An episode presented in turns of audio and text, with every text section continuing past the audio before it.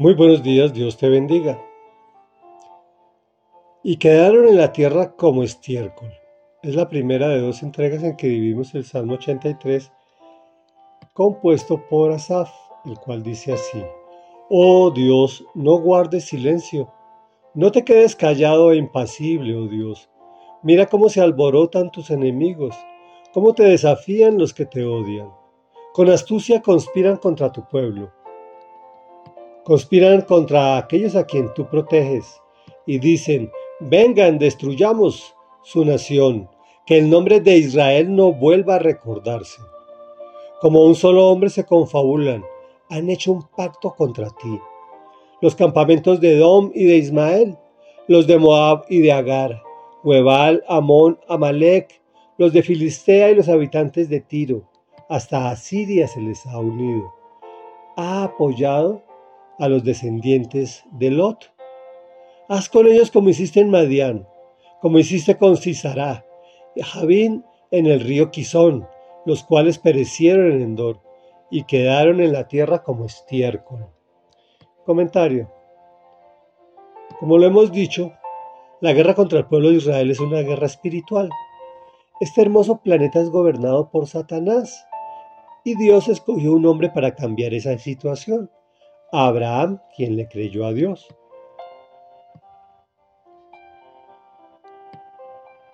El Señor le prometió que toda la humanidad sería bendecida por su descendencia. Realmente no es su descendencia, sino su descendiente, refiriéndose a Jesús. Pero pasarían dos mil años para que eso sucediera. Por lo tanto, tendrían varias generaciones que sucederse desde Isaac pasando por su hijo Jacob, a quien el Señor le cambió el nombre por Israel, de donde surge el nombre de la nación. Continúan sus doce hijos, quienes son esclavizados y liberados por Dios a través de Moisés. Atraviesan el desierto hacia la tierra prometida, tierra entregada por Dios a ese pueblo, y es la que se encuentra en conflicto hoy, tal y como ocurre en este salmo. El Señor les dice que son su pueblo escogido, que los ama y que si cumplen con sus instrucciones, Él los proveerá de todo y además les llevará hasta la tierra asignada.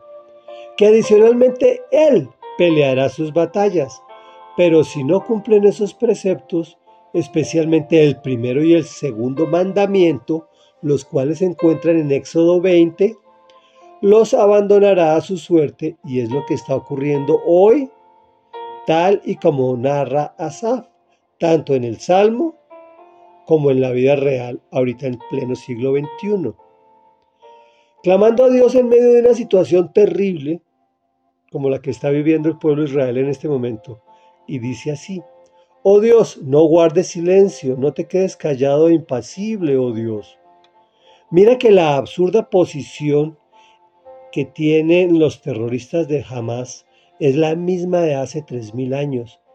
Con astucia conspiran contra tu pueblo, conspiran contra aquellos a quienes tú proteges y dicen, vengan, destruyamos su nación, que el nombre de Israel no vuelva a recordarse. Es exactamente lo que dicen los terroristas de Hamas, quienes hoy aparentemente actúan solos, pero no es así. Están apoyados por los mismos de la antigüedad los campamentos de Edom y de Ismael, los de Moab y de Agar, Guebal, Amón, Amalek y los de Filistea y los habitantes de Tiro. Hasta Asiria se les ha unido para que han apoyado a los descendientes de Lot, que de Lot tuvo con sus hijas. Es decir, todos los vecinos por los cuatro puntos cardinales. Pero ¿cuál es la respuesta de Dios? Si el pueblo de Israel se arrepiente, y vuelve sus ojos al Señor, hará con ellos como hizo con Madián, Cisara, Javín, que quedaron en la tierra como estiércol. Asimismo hará en Palestina con Hamas y los escudos humanos que absurdamente utilicen para sentirse a salvo. No sé si ustedes saben que ese hospital que se, que se, está, que se bombardeó es porque allá está la plana mayor de los terroristas. Allá ponen a los niños y a los enfermos como escudos humanos para hacérselo ver a, todo el planeta y crean que ellos son los buenos. Pero ningún terrorista es bueno. Reflexión. Este tema no es exclusivo para Israel. También es para ti. Si te apartas del pecado y sigues los mandamientos de la ley de Dios, obviamente recibiendo a Jesús primero en tu corazón, Él peleará tus batallas y dejará a tu, a tu enemigo como ya mencionamos. Oremos. Amado Dios y Padre Santo, hoy no queremos orar por nosotros, hoy queremos orar por el pueblo de Israel. Te pedimos, Señor, que le des la paz a Israel, que des la paz en esa tierra prometida que fue llamada absurdamente por los romanos Filistina, hoy Palestina. Perdona, Señor, perdónanos que hayamos quitado nuestros ojos de ti, los hayamos puesto en otras circunstancias. Te pedimos, Señor, que bendigas ese pueblo escogido por ti, porque tú fuiste claro con nosotros y nos dijiste que benditos aquellos que bendijeran el pueblo de Israel y malditos aquellos que lo maldijeran.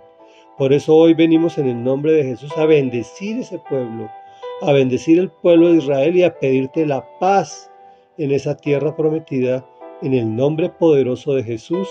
Amén y amén.